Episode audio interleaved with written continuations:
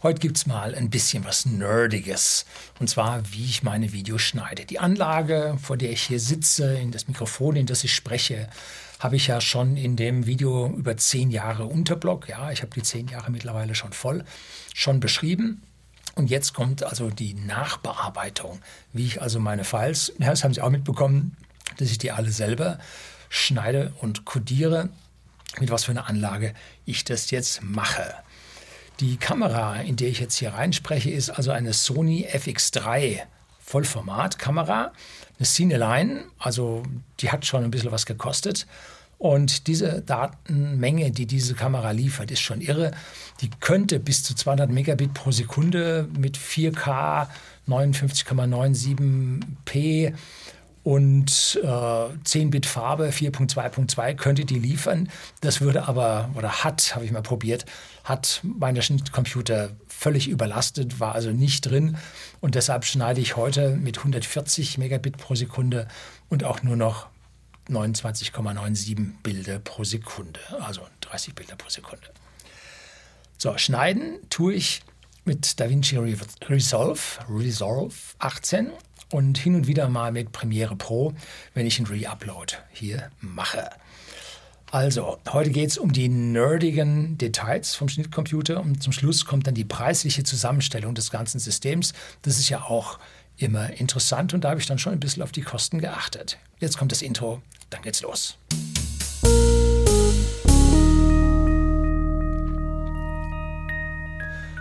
Abend und herzlich willkommen im Unternehmerblog, kurz Unterblog genannt. Begleiten Sie mich auf meinem Lebensweg und lernen Sie die Geheimnisse der Gesellschaft und Wirtschaft kennen, die von Politik und Medien gerne verschwiegen werden.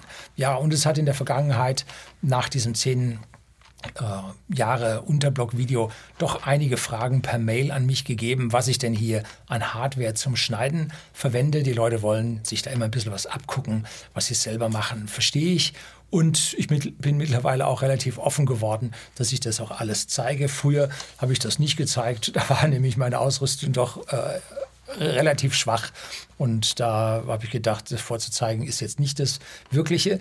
Die vergangenen Jahre habe ich mit einem Intel i7 9900K, also dem damaligen Flagship, Flagship der 9er Serie von Intel, gearbeitet meine Videos geschnitten. Ich hatte sogar 64 Gigabit Hauptspeicher in der Kiste drin. War ein Stand-PC mit einem großen Gehäuse und dazu eine Nvidia GTX 1070 Ti-Karte. War also jetzt nicht die dollste Spielegrafikkarte, aber das TI dahinter zeigte, dass sie 8 GB Video-RAM hatte und damit kann man dann vorzüglich hier codieren und die Grafikkarte kann da toll die Arbeit übernehmen und man beschleunigt die ganze Sache doch erheblich. Wir bei whisky.de, dem Versender hochwertigen Whiskys, einer privaten Endkunden in Deutschland und in Österreich, haben die verschiedensten Grafikkarten zum Schneiden unserer Whisky-Videos, unserer Instagram-Videos und, und, und. Jetzt neuerdings auch der TikTok-Videos. Erste TikTok-Video von mir hochgeladen in 20 Stunden, 700.000 Aufrufe. Ja, da fragt man sich, ne, was das für eine Plattform ist. Und Darunter haben wir auch eine Nvidia GeForce 2060 RTX mit 6 GB Speicher und eine 2070 RTX mit 8 GB VRAM, Video-RAM. Und erstaunlicherweise codieren die alle so ziemlich gleich und zwar halbe Echtzeit. Das ist erstaunlich, weil man eigentlich erwarten würde, je größer diese Grafikkarte, umso flotter geht's.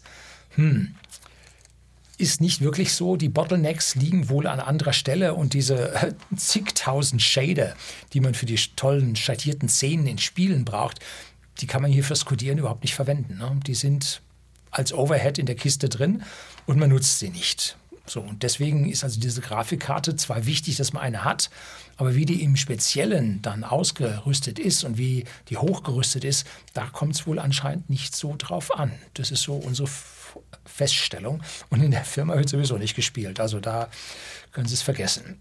So, in den vergangenen Jahren bin ich also Monate unterwegs gewesen pro Jahr.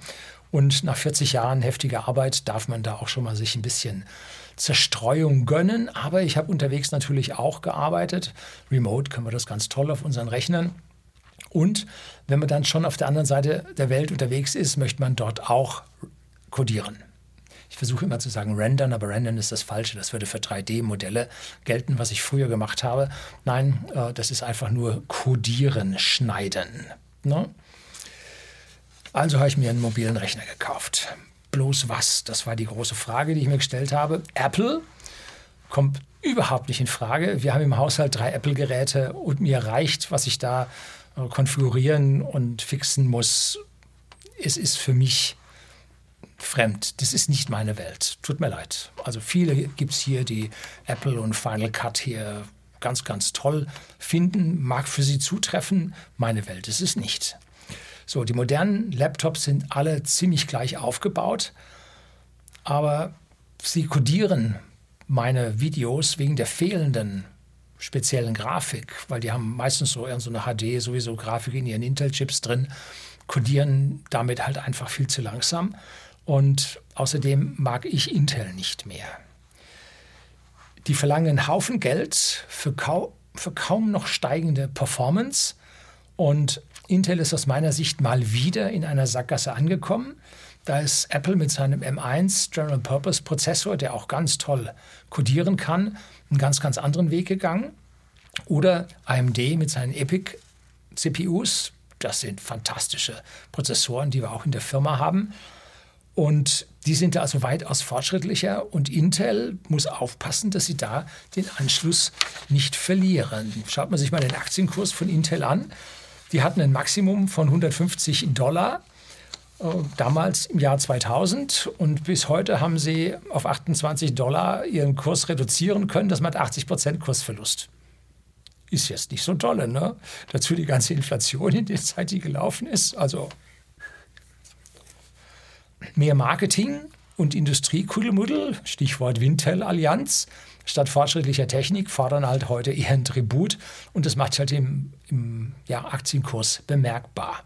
Jetzt folgt in den USA der US Chips and Science Act, mit dem ja die Administration um den Herrn Biden nochmal 52 Milliarden US-Dollar in die Chipindustrie als Subvention fließen lässt. Das lässt die Innovationskraft eines Konzerns doch deutlich erlahmen. Wenn man Geld so einfach bekommen kann, warum anstrengen? Ne? So, also ich habe für Intel hier an der Stelle A, kein Mitleid und B, sehe ich das als ziemlich schwierig an, was da drauf zukommt. Und damit habe ich mich grundsätzlich für AMD entschieden. Haben wir in den Servern beste Erfahrung gemacht und in meinen NAS habe ich auch ein V1500B und ein V1700 Pro drin. Ganz, ganz tolle Prozessoren mit super Performance. Und für diesen Laptop ist es nun ein AMD Ryzen 9 5900 HS mit 4,6 Gigahertz Turbogeschwindigkeit geworden. Ist also schon eine ganz schön heiße Kiste. Ich habe die HX-Version nicht genommen, weil mir da die Leistungsaufnahme zu hoch war. Gut, wenn der kodiert, ist nach 10 Minuten sowieso der Akku leer. Also braucht man auf jeden Fall das Netzteil. Aber gut. Ich brauchte für das Codieren eine ordentliche Grafikkarte, wie ich das sagte. Und die findet man nur in den Gamer-Laptops. Ja, also zum Gamern rüber. Das machen auch die ganzen äh, ja, Ingenieure, die jetzt irgendwas entweder simulieren mit 3D-Bildern oder CAD, also was konstruieren. Die gehen alle rüber zu den Gamer-Laptops, weil da eine ordentliche Grafikkarte drin ist. Und bei Asus bin ich dann mit einer RTX 370 Grafik und zwar in der mobilen Version, die da halt on board gelötet ist mit 8 GB Grafikspeicher. Bin ich da fündig geworden. Und genau heißt der Laptop, muss ich jetzt ablesen, Asus Republic of Gamers ROG Zephyrus G15 GA 503 QR. Wer das nachschlagen will, bitte. So, als Gamer-Laptop hat er noch einen zusätzlichen Vorteil. Er hat nämlich eine 1 Gigabit pro Sekunde Netzwerkkarte extra mit dem Ethernet-Anschluss. Und bei den anderen Büro-PCs muss man ja, über eine Docking-Station dann sein USB-C halt auskoppeln, da für eine Ethernet-Schnittstelle. Das ist nicht so angenehm aus meiner Sicht. Und parallel dazu hat er noch zwei USB 3.2 Hubs eingebaut, also die richtig schnellen. Und man kopiert damit reichlich flott die großen Videofiles von Chipkarte auf die interne 1 Terabyte SSD und als Backup auf andere USB-Platten. Also das geht ratzfatz. Ein bisschen begrenzt ist man. In meinem Stand-PC hatte ich eine 10 Gigabit pro Sekunde Netzwerkkarte fürs NAS. Da konnte ich also dann die Daten noch ein bisschen schneller aufs NAS kopieren. Jetzt bin ich durch 1 Gigabit Schnittstelle da an der Stelle dann doch ein bisschen begrenzt. Was man bei den Gamer-Laptops nicht hat, ist eine eingebaute Kamera. Das sind in Büro-PCs für die heutigen äh, ganzen Videokonferenzen eigentlich Standard. Und das eingebaute Mikro ist also auch von sehr begrenzter Qualität. Das ist ganz klar. Gamer kämpfen mit Headset und Mikro vor Mund und haben damit Videokonferenzen nun relativ wenig zu tun. Und wenn, ähm, schadet ihnen der Kopfhörer dabei nicht. Ne? Da kommt es also wirklich auf die Leistung an, weil äh, nur wer schnell genug schießt und sich gut genug abspricht, der wird auch gewinnen beim Gamen. Ein Limit habe ich in dem Laptop und das habe ich leider beim Kauf nicht überrissen. Dieser Rechner kam mit 16 äh, Gigabyte RAM, habe ich extra so ausgesucht, weil das für das heutige Codieren mit Premiere Pro und DaVinci Resolve vollkommen ausreichend ist. Aber mittlerweile äh, mit, jeder, mit jedem weiteren Release von diesen Softwaren steigt der Hauptspeicherbedarf an und man kommt so langsam an die Grenze. Und dann habe ich gedacht, naja, steckst du halt was Neues rein und dann hast du mehr. Kostet ja heute nicht mehr die Welt, da 150 Euro gibt schon eine Menge dafür. Aber was ich nicht wusste, die ersten 8 GB sind fest eingelötet. On board. Ne? Und da gibt es also jetzt beim Zugriff auf den RAM gibt es einkanalige und zweikanalige. Und beim zweikanaligen ist man natürlich schneller, deutlich schneller. Und jetzt hat man einen Kanal eingelötet und muss den zweiten Kanal auf der identischen Größe haben, damit man die volle Geschwindigkeit bekommt. Wenn ich jetzt den zweiten 8 GB, der da einfach als Riegel eingesteckt ist, durch einen 32er ersetze und damit auf den Maximalausbau von 40 GB komme, dann laufe ich viel langsamer, weil ich keinen äh, Zweikanal-Hauptspeicher habe. Das habe ich nicht gewusst. Blöde Geschichte. Ne? Tja, den Laptop habe ich jetzt knapp zwei Jahre, oder? Ist schon über zwei Jahre. Und ein bis zwei Jahre muss er noch halten. Das sind so die typischen Zeiten, wo ich mich mit einem Gerät dann aufhalte. Der Rechner kommt mit dem 15 Zoll Bildschirm, was zum Schneiden völlig unzureichend ist. Also habe ich mir zwei 27 Zoll UHD, im Volksmund 4K ist aber UHD ist weniger als 4K, von Asus der Bauart ProA, ProArt PA279CV dazu gekauft. Das ist das Beste, was ich bislang an Videos gehabt, an Videomonitoren gehabt habe. Und natürlich hätte ich jetzt auch einen größeren, breiteren Monitor nehmen können. Aber das Gefummel mit der Anordnung der Bildschirme, dann klar, Windows-Taste, Pfeil links, du auf der einen Seite und so. Aber das kann man ja auf den anderen Bildschirmen, kann man den sich ja vierteilen. Ne? Und so einen normalen Breitbandmonitor, den teilst du normalerweise nur in zwei. Also da dieses Gefummel mit den Bildschirmgrenzen und so, das wollte ich nicht. Und deshalb habe ich mir die zwei einzelnen gekauft. Damit habe ich dann auch noch ein bisschen mehr Auflösung, als diese Breitbandbildschirme im Normalfall haben. Und wenn dieser Bildschirm dann so breit ist, dann werden die Winkel, mit denen man auf diesen Bildschirm schaut, ein bisschen schwierig. Zwei einzelne Bildschirme kann man leicht anstellen wie ich es Ihnen jetzt mal hier auf dem Bild zeige, wie meine äh, Darstellung oder wie meine Anordnung ist. Und damit schaut man auf jeden dieser Bildschirme genau im 90-Grad-Winkel. Bei einem großen Breitbandbildschirm müsste man jetzt einen gebogenen nehmen und dann wird es aus meiner Sicht dann schon schwierig. Dann wird es vielleicht auch äh, ja, teuer und wenn der kaputt geht, ist alles weg. Wenn mir bei den 4K-Monitoren einer kaputt geht, habe ich immer noch einen zweiten und den Laptop-Bildschirm und dann geht es doch noch weiter ne, bevor ich dann Ersatz bekomme. So, also habe ich mich für diese zwei äh, entschieden. Diese Pro Art, die sind also wirklich das Beste, was ich bislang hatte. So, zum Schnitt braucht es aber auch noch Abhörlautsprecher. Ich habe eine fette Marantz Vintage Anlage 2330 mit JBL 4425 Monitoren habe ich mal auf Facebook vorgestellt im Büro stehen aber die schaltet mich von der Seite an und hat dann doch eher, wie soll ich das sagen, so eine California Pop. Äh, ja, Einstellung ist falsch, äh, Charakteristik. Ne? Also da ist es doch relativ kompliziert, wenn man jetzt vor allem Sprache abhören will.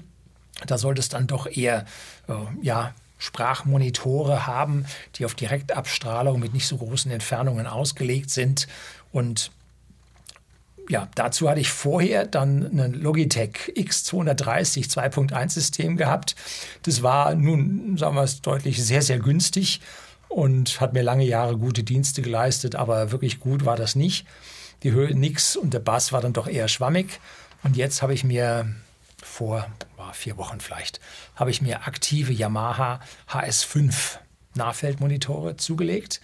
Und zum Ansteuern habe ich mir einen einfachen Focusrite Scarlett Solo Vorverstärker geholt. Und der hat sogar noch einen Mikrofoneingang. Können Sie das Bild nochmal sehen? In der Mitte steht dieser Vorverstärker und dann sehen Sie da das Mikro stehen, das Sennheiser Mark IV. Das liegt normalerweise unter dem Monitor und arbeitet damit genauso gut, wenn ich eine Videokonferenz habe, dann stelle ich das Mikro auf dieses kleine Stativ auf und äh, habe dann halt direkte Sprache in dieses Mikrofon rein und damit kommen die Leute also dann noch besser zurecht. Ist für eine Videokonferenz mit Sicherheit ein Overkill. Aber hin und wieder spreche ich ja auch zu Videos mal was ein aus dem Off. Kommt ganz, ganz selten vor, aber jetzt mache ich das vielleicht öfter, wo ich jetzt hier sogar mit diesem Vorverstärker sogar eine Phantomspeisung von 48 Volt für dieses Mikro dann dabei habe. Parallel dazu nimmt er den abgemischten Ton über USB 3 aus dem Laptop und gibt ihn parallel auf ja, zwei Ausgänge, 6.35 mm, Großklinke und von dort aus dann halt auf die Monitore, die eigene Verstärker haben. Beziehungsweise ich habe mir dazu jetzt noch eine Yamaha HS8S äh, Subwoofer geholt. Da geht es dann mit diesen Kabeln rein und von dort aus geht es dann mit XLR-Kabeln auf diese Nahfeldmonitore. Und das ist eine, ja, eine fantastische Anlage, die sich super auf die Raumakustik abstimmen lässt, weil man die, äh, den Subwoofer richtig im, im Crossover und in der Verstärkung einstellen kann. Genauso kann man die Höhen bei den Nahfeldmonitoren einstellen. Also das ist eine ganz, ganz tolle Sache. Das kriegt man dann schon richtig schön hin. Was fehlt? Nun, es fehlt die Kamera für die Videokonferenzen oder Video-Interviews. Und da ist es eine Logitech Brio Stream Webcam geworden. Die sehen Sie oben auf dem rechten Monitor auf der linken Seite äh, stehen. Die hat dann so eine schöne mechanische äh, Klappe davor, dass äh, die NSA hier mich, mir nicht zuschaut. Ähm, hier habe ich es jetzt mal aufgemacht, dass Sie die kleine, das kleine Video sehen. Aber die bringt eine sehr, sehr schöne 4K. Auflösung und da kann man dann mit einer virtuellen Kamera sich auch den Ausschnitt sauber einstellen, dass man damit äh, ja genau das zeigen kann, was man auf der anderen Seite dann oder aufnehmen kann, was man auf der anderen Seite dann zeigen möchte. Richtig schön. Dazu habe ich dann eine beleuchtete Tastatur von Logitech nebst Maus, ganz was Normales, nichts Herausragendes, beide mit USB angeschlossen. Und zur Datenübertragung von den Chipkarten der Kamera verwende ich einen ProGrade USB 3 Laser. Damit komme ich dort auf meine 95 Megabyte pro Sekunde. Und damit ich auch alles andere an den Laptop anschließen kann, denn irgendwann werden die Anschlüsse an dem Laptop dann schon knapp, habe ich noch einen Inatec 10 USB 3.2 Hub geholt. Da muss man aufpassen, dass man nicht die 3.1 erwischt oder sagen wir mal die mit der niedrigen Geschwindigkeit, dass man hier wirklich alles rausholt aus dem USB-Anschluss, was drin ist. Der hat also vier extra Anschlüsse. So, dann braucht es noch einen Haufen Kabel und noch einen Adapter vom USB-C auf DisplayPort vom Monitor, weil der Laptop nur einen HDMI-Anschluss hat. Ich habe mir äh, die, äh, die Box zum Anschluss des Laptops ich mir geschenkt, weil meine Anschlüsse ausreichen. Da wollte ich einfach nicht so ein extra Teil da stehen haben. Ja, also das war meine persönliche Entscheidung. Ich weiß auch nicht, ob der Kabel-VH geringer wäre, wenn ich hier so eine Anschlussbox für den Laptop mir geholt hätte. Nun gut. Jetzt sehen Sie hier eingeblendet die Preise der einzelnen Komponenten. Und da ich die Einnahmen aus diesen Videos, wie ich das in meinem Video über ja, meine Einnahmen hier bei YouTube, die ich sehr, sehr detailliert über die zehn Jahre Ihnen zeige, gezeigt habe, weil ich die natürlich über die Firma versteuere, darf ich als Unternehmer für meine Investitionen, die ich tätige, natürlich die Mehrwertsteuer abziehen. Und deshalb sind diese Preise alle ohne Mehrwertsteuer. Da addieren Sie für sich selber bitte 19 Prozent drauf. Und dann passt das für Sie. Und die Preise sind nicht ganz realistisch.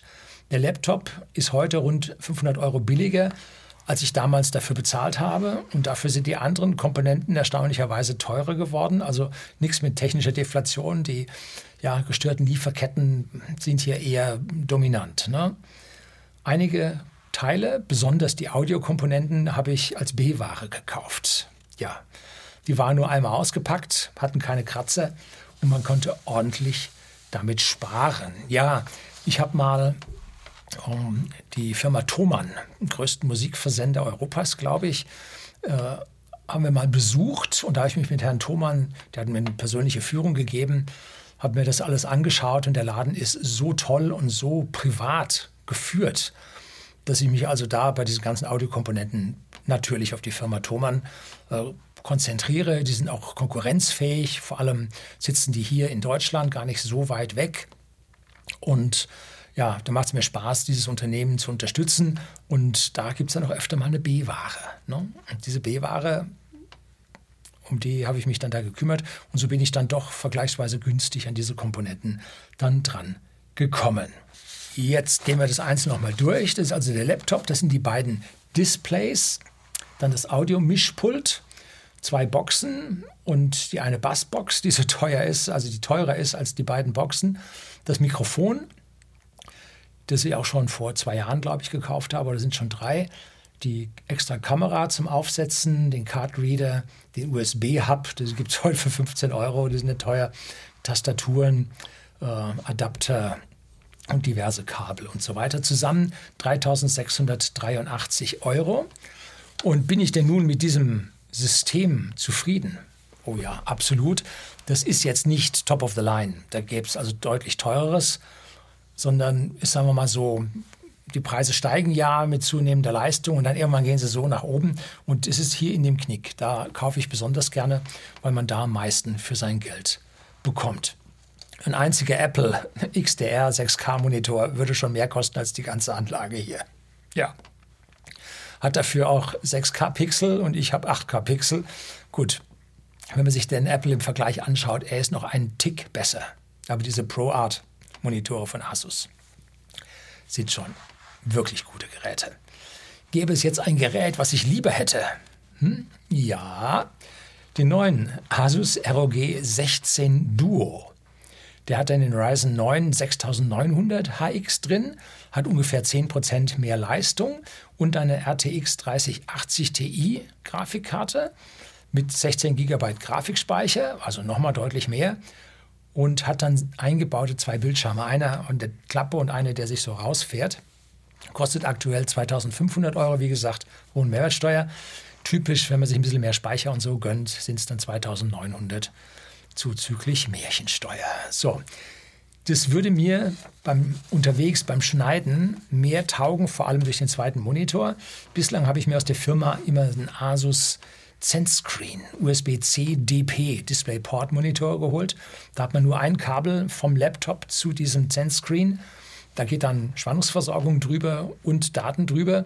Und man hat einfach so einen ganz, ganz flachen Monitor mit Aufstellvorrichtung, den man als zweiten Monitor mitverwendet.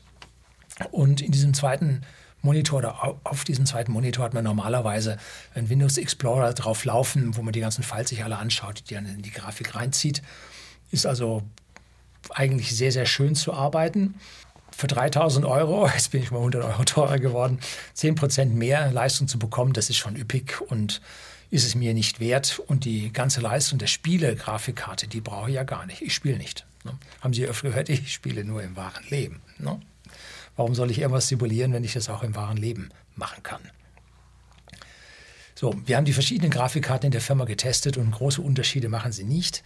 Im Prinzip braucht man die 8 GB und die CUDA-Schnittstelle und das war's dann. Ob da nun 10.000 Shader mehr drin sind oder nicht, ist Banane. Ne? So, ich werde aber zuschlagen, wenn die neue RTX 40-Serie dann auch in den Laptops als mobiles Modell kommt, Momentan sind ja die 4090 und die 4080 angekündigt, geht bei 2000 Euro oder Spitzengerät. Die 4090, glaube ich, kostet 2000. Und die hat nämlich dann einen Dual Encoder. Damit kann man also dann doppelt so schnell seine Videos codieren und damit sollte man dann auf Echtzeit kommen. Das wäre also eine ganz tolle Sache und das wäre mal so ein Hinweis auf die Hersteller von dieser Grafiksoftware.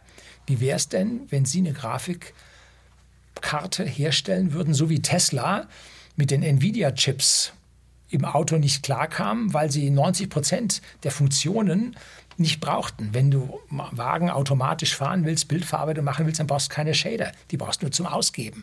Und ein automatisches Fahren, das muss nirgendwo schattieren. Ne? So, die haben sich ihren eigenen Chip gemacht und sind damit, ich weiß nicht, wie vielfach schneller geworden. Das waren unvorstellbare Größen. Und das Ganze für oh, 70 Dollar oder so. Die haben also da wahnsinnig viel erreicht damit. Es gibt für die alten Apple, wie heißen die Dinger, MacBooks, gibt es äh, so Zusatzgrafikkarten, die man dort anschließt. Da ist dann irgendeine ATI, Radeon 590, irgendwie sowas, ist da drin montiert, die aber auch die ganzen Shader hat, die man nicht braucht. Äh, hat also die alten MacBooks Books beschleunigt, die neuen M1 brauchen das nicht mehr, die können das selber. Aber da sich ein Chip herzustellen, und damit jetzt eine extra Grafikkarte zu haben, die das Codieren massiv beschleunigt, wäre doch immer eine Aufgabe, die sich solche Firmen durchaus leisten können. Ne? Also so teuer, wenn man sieht, dass Tesla das kann, so teuer kann das nicht sein, dass diese Firmen, die ja auch Milliarden schwer sind, das nicht können könnten. Also das wäre mal eine Geschichte, die ja uns Videoten Äh, dann doch gut zu Gesicht stehen würde. Würden wir alle kaufen. So, das soll es gewesen sein. Herzlichen Dank fürs Zuschauen.